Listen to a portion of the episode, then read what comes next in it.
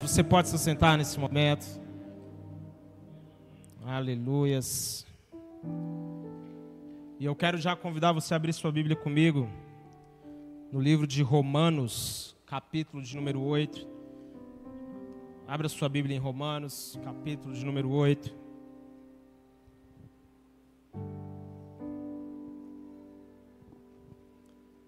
Aleluias. Livro de Romanos, capítulo 8, a partir do verso de número 17. Amém? Romanos, capítulo 8, a partir do verso de número 17. A Bíblia diz assim: Se somos filhos de Deus, então somos herdeiros, herdeiros de Deus e co-herdeiros com Cristo. Se de fato participamos dos seus sofrimentos, para que também participemos da sua glória. Considero que os nossos sofrimentos atuais não podem ser comparados com a glória que em nós será revelada. A natureza criada aguarda com grande expectativa que os filhos de Deus sejam revelados, pois ela foi submetida à inutilidade, não pela sua própria escolha, mas por causa da vontade daquele que a sujeitou, na esperança de que a própria natureza criada será libertada da escravidão da decadência em que se encontra, recebendo a gloriosa liberdade dos filhos de Deus. Verso de número 22. Sabemos que toda a natureza criada geme até agora como em dores de parto. E não só isso, mas nós mesmos, que temos os primeiros frutos do Espírito, gememos interiormente, esperando ansiosamente a adoção como filhos, a redenção do nosso corpo. Pois nessa esperança fomos salvos. Mas a esperança que se vê não é esperança. Quem espera por aquilo que está vendo? Mas se esperamos o que ainda não vemos, aguardamo-lo pacientemente. Eu quero iniciar essa ministração com uma pergunta quais são as suas expectativas para os próximos anos? Nós iniciamos o ano de 2020 com muita expectativa. Apesar de toda a polarização que nós vimos no campo da política, a grande maioria né, que votou em um governo de direita estava razoavelmente satisfeito com os rumos que nós estávamos tomando. Então veio a pandemia em março, os primeiros decretos foram publicados. Comércios fechados, demissões, empresas quebrando, endividamento. E pior do que tudo isso, obviamente, nós vimos famílias sendo despedaçadas por perdas. E nós ainda podemos contar com uma mídia, e acredite, isso não aconteceu somente aqui no Brasil, uma mídia que propagou o medo, que propaga o medo e fez da pandemia o seu principal carro-chefe, o seu carro-chefe, na verdade, para conter o crescimento do conservadorismo que estava acontecendo no mundo. Então, o que nós vimos foi muito dessa manifestação. E nesse contexto aqui, eu vi uma matéria, essa matéria ela me chamou tanta atenção, na CNN, um cientista russo, um verdadeiro profeta do caos, ele prevê que os dez anos serão, suas, os próximos dez anos, em suas palavras, serão infernais.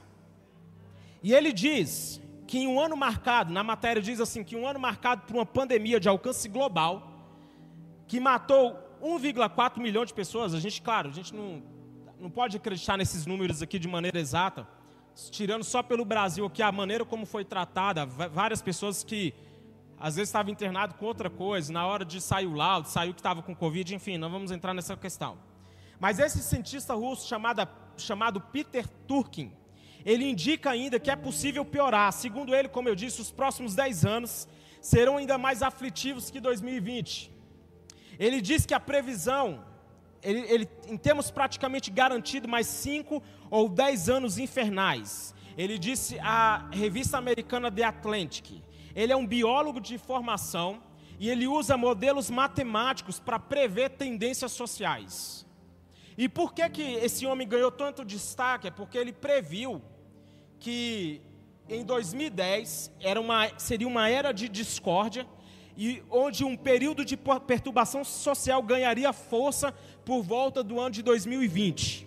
Então ele fez alguma previsão de que o ano de 2020 seria marcado por perturbação social, enfim, e nós vemos que o ano de 2020 foi um ano de fato marcado por muitas coisas negativas.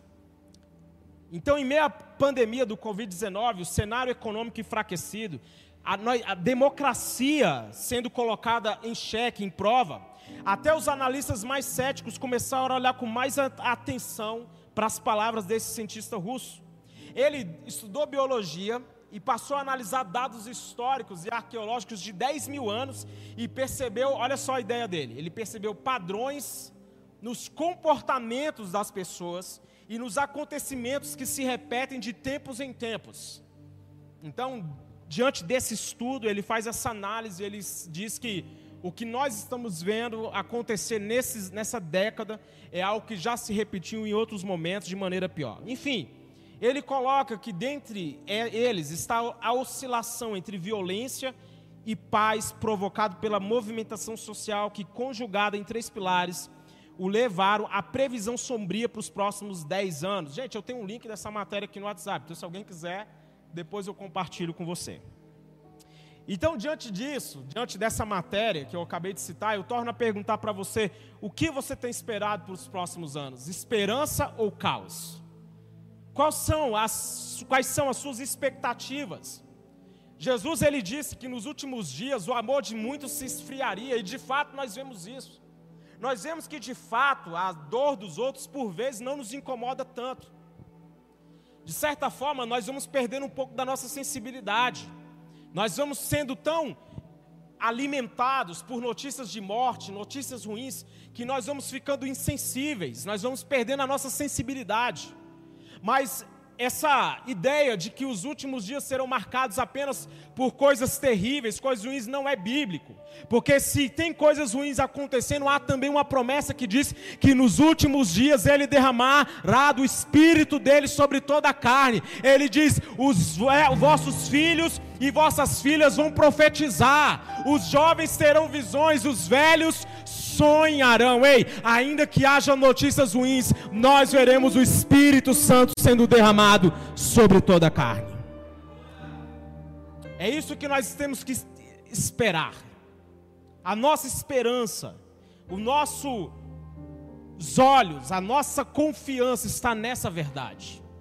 Eu não estou preocupado com o que um cientista russo disse que 10 daqui os, que os anos serão infernais.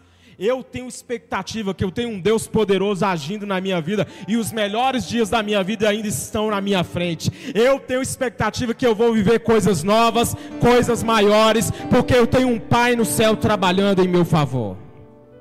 Quem tem um Pai trabalhando em seu favor aqui? Esses não devem ser dias de medo, mas dias de esperança. Paulo ele diz que a esperança que se vê não é esperança. Olha o desafio. Porque como eu falei, você às vezes você vai olhar para a sua vida ao redor. Você pode olhar para tudo que está acontecendo na, na sua própria vida. Pastor, eu estou desempregado. Pastor, eu, lá em casa as coisas não estão bem, meu casamento não está bem, a nossa empresa não está bem. Você pode estar enfrentando todos os desafios da sua vida, desafios financeiros, desafios na sua saúde, mas a esperança não está ligada àquilo que você está vendo, mas exatamente aquilo que você não pode ver. Quantos entendem isso? A esperança que se vê não é esperança. É a esperança está tá ligado, sabe o que? A nossa fé, a nossa confiança que ainda que eu olhe ao meu redor e tudo esteja ruim, a minha expectativa está em um Deus que está trabalhando exatamente onde eu não estou vendo. Ele está agindo exatamente onde eu não posso agir. Então, ainda que ao meu redor haja uma tempestade, vento contrário, ondas grandes, eu estou confiando que o meu Pai está agindo em meu favor. Então a nossa esperança está nisso.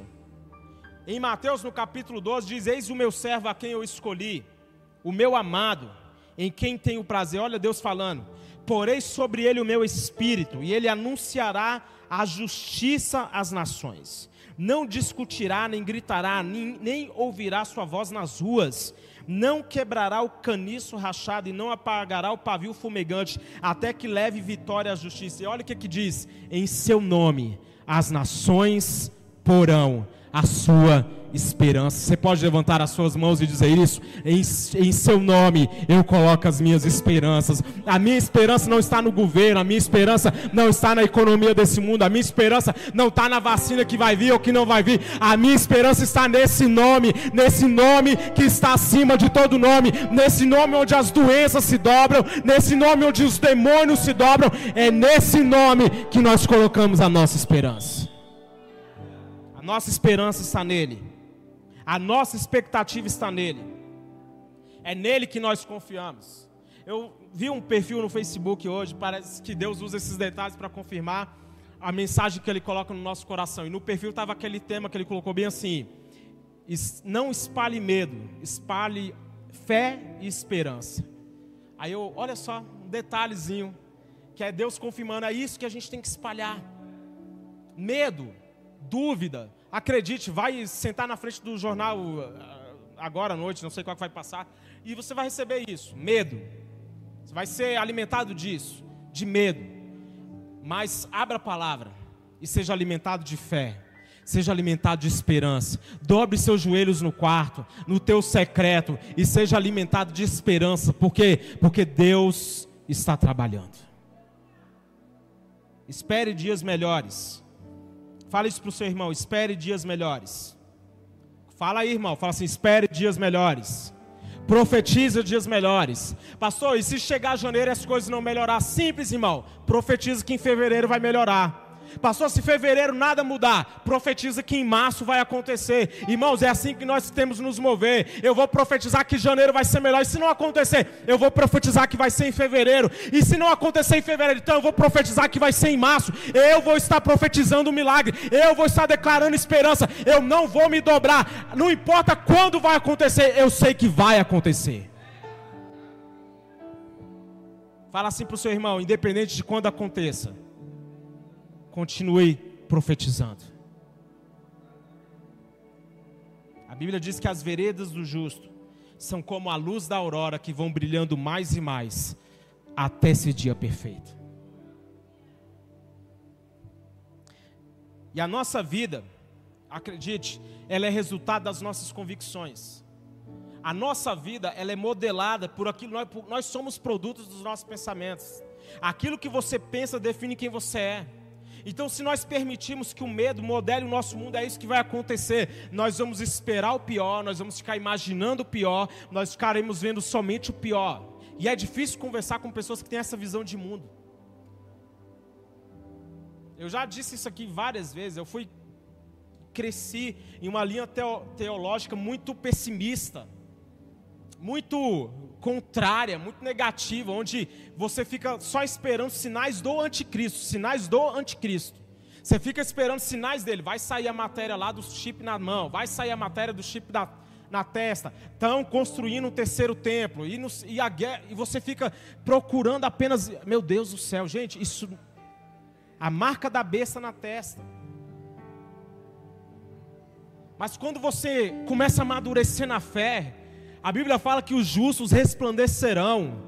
Hey, os justos vão resplandecer, o joio vai ser arrancado. Aquilo que Deus vai fazer, querido, é contra o diabo, é contra daqueles que não creem, mas nós que confiamos nele, nós que reconhecemos ele como nosso Salvador, nós que declaramos que ele é Senhor sobre todas as coisas, a Bíblia diz que nós reinaremos com ele. Ei, você pode levantar as suas mãos e dizer isso: eu vou reinar com o meu Senhor.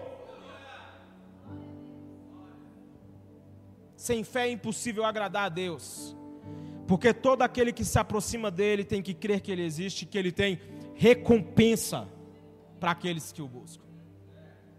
Entenda uma coisa, que a nossa fé e o nosso medo, eles ambos estão contando histórias para nós.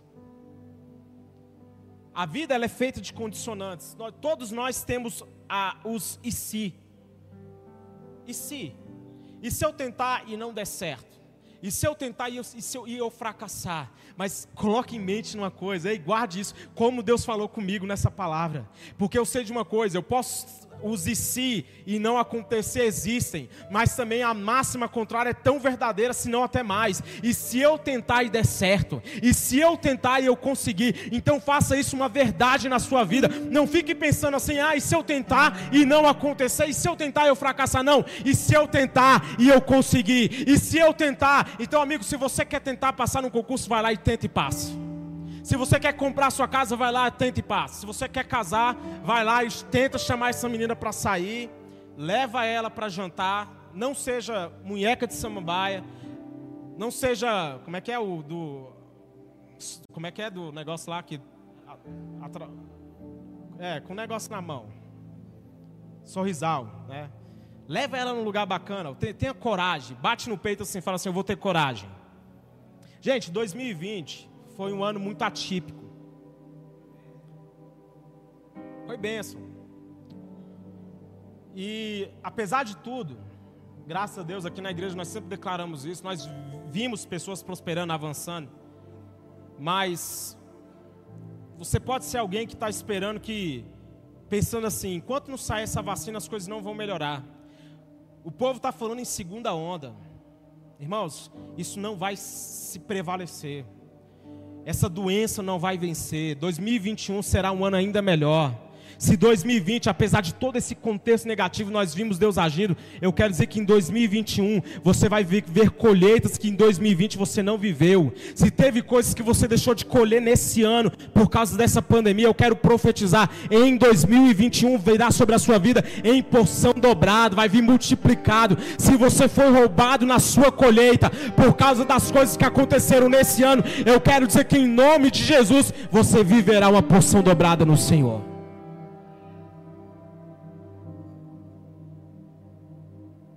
Nós precisamos aprender a alinhar as nossas expectativas com a palavra de Deus. Gente, eu vi uma frase que eu achei tão interessante que ele diz assim: não reduza a palavra de Deus às suas experiências, mas eleve as suas experiências à palavra de Deus. Não fique pegando as suas experiências e colocando elas acima da palavra de Deus. Quantos de nós não fazemos isso?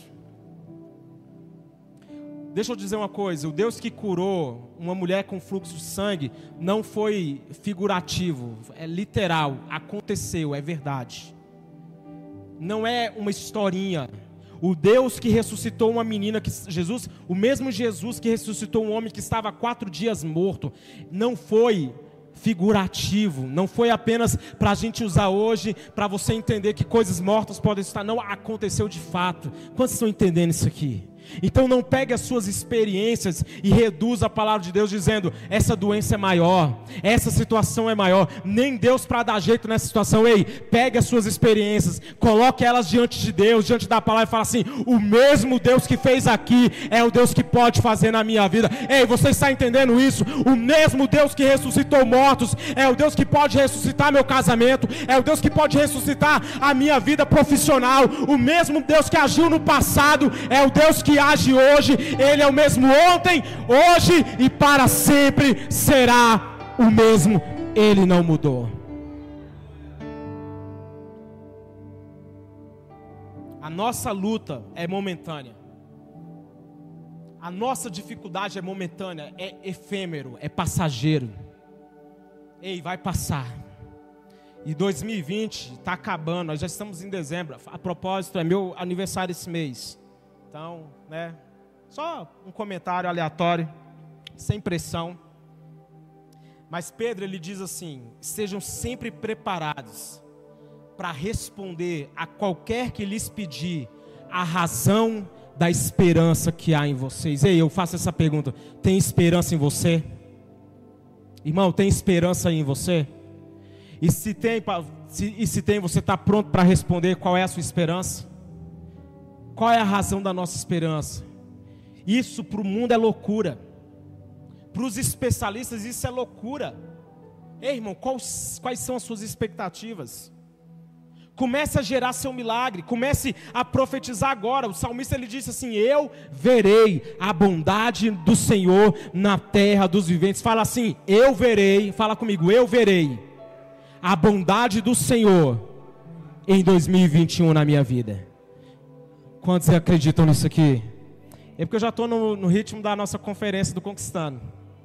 Já estou no ritmo. Uma frase de um autor, ele vai dizer assim: que ninguém pode lhe dizer qual é o seu futuro. Você precisa decidir que futuro você quer, que futuro você buscará e que futuro você precisa criar. Nesse mesmo livro, ele vai dizer que, embora o amanhã venha independente do que você faça, o futuro ele vem por causa do que você faz. O futuro ele é provocado. O amanhã vai vir. E você pode estar alguém que está vivendo apenas no modo reacionário, reativo. Ah, eu só reajo. Eu só respondo. Eu vivo a minha vida apenas assim, como diz aquela música, deixa a vida me levar, a vida leva eu. Ou você pode ser alguém que está criando o seu futuro. Ou você pode alguém que está gerando o seu futuro em fé, gerando o seu futuro com esperança. Sabe o que, que nós fazemos aqui quando nós nos juntamos aqui, quatro dias de campanha, dizendo que nós vamos conquistar o nosso próximo ano? Nós estamos declarando, nós estamos dizendo que Deus vai estar conosco no próximo ano. Nós estamos dizendo que para cada sonho, que cada projeto, nós veremos um Deus trabalhando em nosso favor. Ele estará indo adiante de nós, endireitando os caminhos tortos, aplainando os montes, de destruindo todas as resistências que virão contra você. Então provoque seu futuro. Gere no seu íntimo o seu milagre. Querido, faça algo por você mesmo. Abandone, lance fora todos os seus planos de contingências. Sabe, todo aquele plano que você faz para caso tal coisa não dê certo. Abandona. Chega de plano B, chega de ressalvas. A Bíblia fala que quando Eliseu foi chamado, sabe o que, que ele faz? Ele queimou a junta de bois. Ele falou assim: Eu estou deixando meu passado para trás, eu não tenho mais para onde voltar. Gente, isso é fantástico. Ele falou assim: Eu não tenho mais para onde voltar. Aquilo que, quando o manto foi passado sobre ele, ele foi lá, ele se despediu dos seus pais, ele queimou os bois, ele sacrificou tudo. Ele falou assim: Eu não tenho como fazer o caminho de volta. Ei, faça isso hoje na sua vida. Faça hoje isso na sua vida com Deus. Não fique com plano B. Eu vou para a igreja, mas se lá não acontecer nada, eu volto para o mundo. Ei, abandone esses planos. Se lance. Eliseu queimou as juntas de bois. E ele estava dizendo: eu não tenho mais compromisso com o meu passado. Ei, querido, abandone o compromisso que você tem com o seu passado. Então esqueça os planos que não deram certo, esqueça as frustrações, deixe para trás as decepções e comece em nome de Jesus a gerar com expectativa aquilo que você quer viver em Deus. Profetiza aí, dias melhores virão, dias de esperança virão. Eu creio que o melhor de Deus ainda está por vir. Se coloque de pé, por favor. Se coloque de pé comigo, toda a igreja.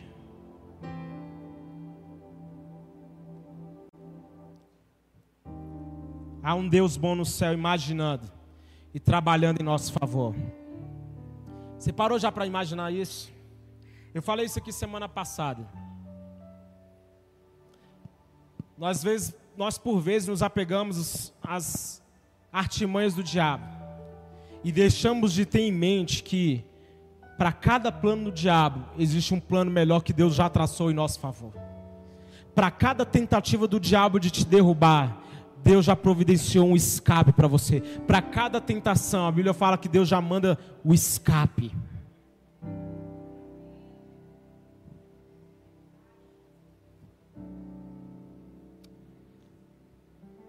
A matéria que eu citei agora no início de um homem que está prevendo que os próximos dez anos serão de caos, serão, como ele diz, infernais. Para muitas pessoas é isso. Para muitas pessoas, o caos vai prevalecer. Mas eu te faço um convite a levantar os seus olhos para o alto, porque a nossa redenção, o Redentor está de pé Cristo Jesus, existe um advogado junto ao Pai. E entenda, ele é tão poderoso que ao seu nome demônios se submetem, doenças se submetem, tudo aquilo que existe no universo se prostra diante desse nome. Hoje eu te desafio a orar e falar assim: eu quero lançar fora todo o meu medo. A Bíblia diz que no amor não há medo, antes o perfeito amor lança fora o medo. Ei, se desfaça dos seus medos hoje. Por isso eu quero convidar você, se você quer oração, a sair do seu lugar, se você quiser, fique à vontade. Se não quiser, coloque a mão no seu coração. Se você quiser sair do seu lugar, vir até o altar, venha. Mas se você quiser, apenas coloque a mão no seu coração. E diga assim: Senhor, eu quero abrir mão de tudo aquilo que eu tenho medo. Eu quero abrir mão de tudo aquilo que me tira a confiança na tua palavra. Ei, tem coisas roubando a sua confiança na palavra. Por vezes nós estamos sendo roubados na nossa confiança em Deus. Pastor, eu estou com medo de que em 2021 as coisas fiquem pior. Eu estou com esperança de que 2021 será ainda melhor. Por quê, pastor? Porque você viu alguém falando que vai ser melhor? Não, porque eu confio na palavra do Senhor. Eu confio que há poder nas nossas palavras. Que por isso eu falei. Então comece a dar voz aos seus sonhos. Comece a dar voz aos seus projetos. Comece a declarar. Pode se aproximar do altar, fique à vontade. Deus está trabalhando na sua vida. Eu quero profetizar que o novo de Deus está vindo. O vinho novo está sendo derramado. Milagres vão acontecer curas vão acontecer. O seu melhor, o melhor tempo da sua vida está diante de você. Os anos passados não são melhores, o melhor está vindo. Ei, o melhor está vindo. Ei, na sua vida eu quero profetizar: o melhor está vindo. O melhor de Deus está vindo. O novo de Deus está vindo. Então fala, Senhor, tira o medo, tira a dúvida, tira a incredulidade, tira a ansiedade, tira a preocupação. Eu entrego ao Senhor, eu entrego ao Senhor. Eu digo, eu vou confiar. Quando me vier o medo, eu direi: Eu confiarei em ti. Me vindo o medo, eu vou confiar em ti. Adore o Senhor. Adore o Senhor, adore, adore a Ele. Vem me visitar hoje aqui. Quero conhecer mais de Ti. Espírito vem, Espírito vem, Espírito Santo. Espírito vem, Espírito vem, Espírito Santo. Oh, oh, oh, eu quero viver algo novo. Meu coração arder de novo. Fazendo todo medo desaparecer. Trazendo sobre mim um novo amanhecer. Eu quero viver algo novo.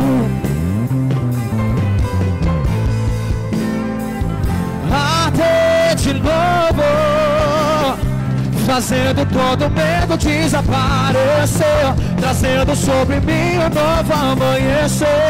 Oh, eu quero viver algo novo. Oh, Levante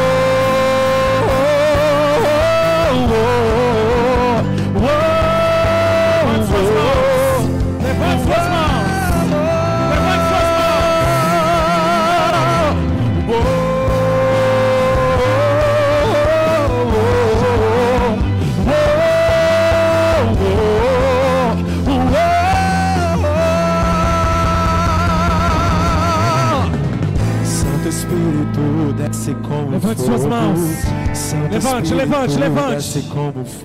Comece a profetizar. Comece a profetizar.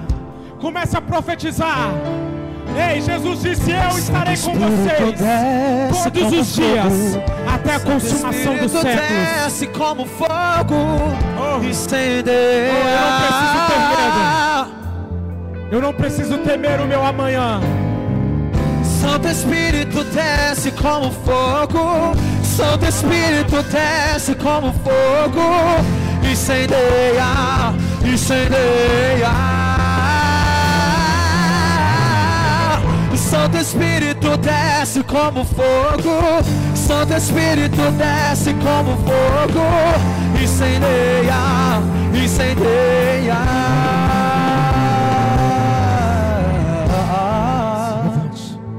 Erga suas mãos. Diga assim, Senhor. Fala forte assim, Senhor. Eu entrego a Ti o meu futuro. Eu creio que o Senhor está agindo e agindo Deus. Você pode gritar isso? Quem impedirá? Quem uma, impedirá? fa- dê uma forte salva de palmas ao Senhor.